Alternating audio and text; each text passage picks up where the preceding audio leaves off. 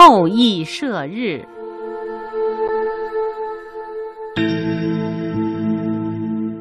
很久很久以前，天帝地库的妻子羲和生下了十个太阳。每天，羲和都会驾着马车，照着严格规定的路线，送其中的一个太阳儿子去天空中值班，给地上的人们带去光和热。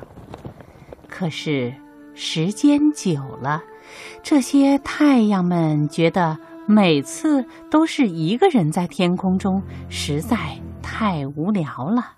哎，不如我们明天一起去天空中玩耍，怎么样？嗯，可是可是妈妈发现了怎么办呀？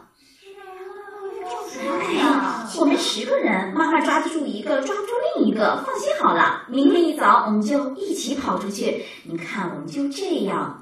第二天早上，羲和驾着马车，准备送其中一个太阳去天空中值班。可是，十个太阳轰的一声，一起跑了出来，在天空中跳啊跑啊，任凭羲和怎么喊，他们就是不回来。十个太阳在天空中玩得非常高兴。都不想回家了。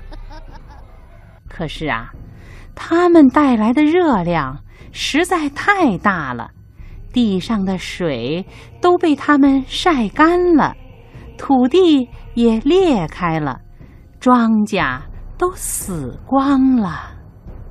人们痛苦不堪。他们不停地祈祷上天，希望地库能够好好管教他的孩子。可是，地库心疼自己的孩子，不肯惩罚那些胡作非为的太阳。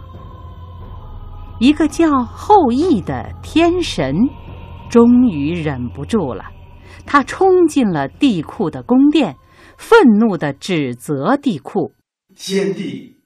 虽然太阳是您的儿子，可是您睁开眼睛看一看人间的老百姓，十个太阳快把他们烤干了，他们都没法活了。您听，大地上传来的哭声是多么悲惨呐！他们整天都在向您祈求，难道您听不见吗？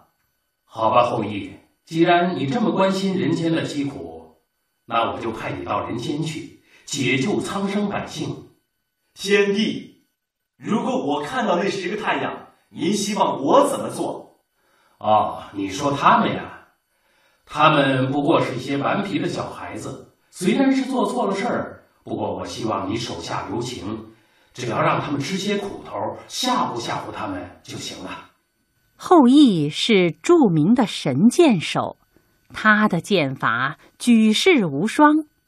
接受天帝的命令之后。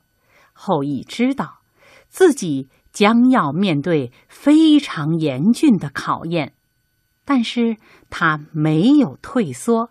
他带着心爱的弓箭和新婚的妻子嫦娥，从天上来到了人间。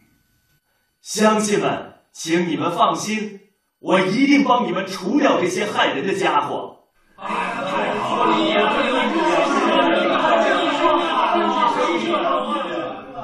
乡亲们都把希望寄托在我身上，可是怎么对付这十个太阳呢？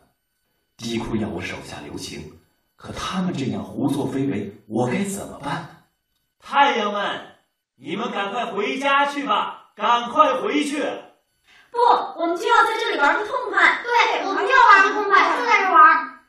我来的时候答应过你们的父亲，不会伤害你们，可你们这样胡闹。让地上的人们受尽了苦头，他们都快活不下去了。你们赶快回家去吧。我们的父亲是天帝，你不过是我们父亲手下一个小小的天神，我们为什么要听你的呀？就是凭什么听你的呀？太阳拒不接受后羿的劝告，这让后羿很为难。他苦苦思索了好几天。终于做出了重大的决定。即使我得罪天地，也不能让这些太阳再危害人间。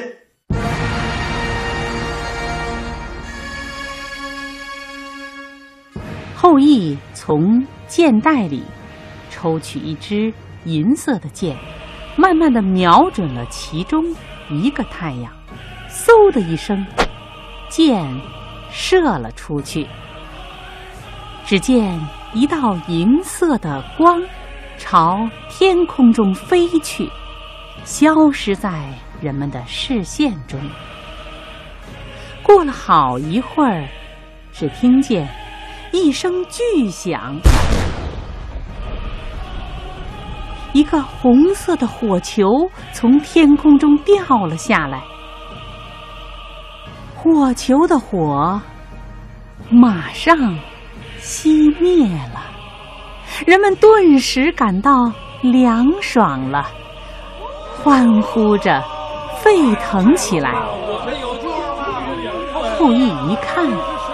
事已至此，于是，一不做二不休，把其他八个太阳也都射了下来。最后，天空只剩了一个太阳，他早已被吓得瑟瑟发抖，趁着人们欢呼的时候，赶紧逃回了地库的宫殿。父亲。后羿把我的兄弟们都射死了。那个胆大包天的后羿，我要罢除他天神的职务，罚他永远留在地上。我的孩子，这件事情你们也有不对的地方，以后你一定要听从你母亲的教诲，恪尽职守，不要再调皮胡闹了。就这样，后羿为人类。除掉了九个太阳，他也知道自己已经得罪了天地，不能再返回天庭了。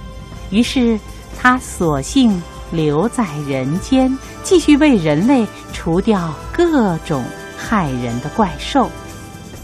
后羿也因此被人们当作神勇的大英雄，受到了人们的尊敬和爱戴。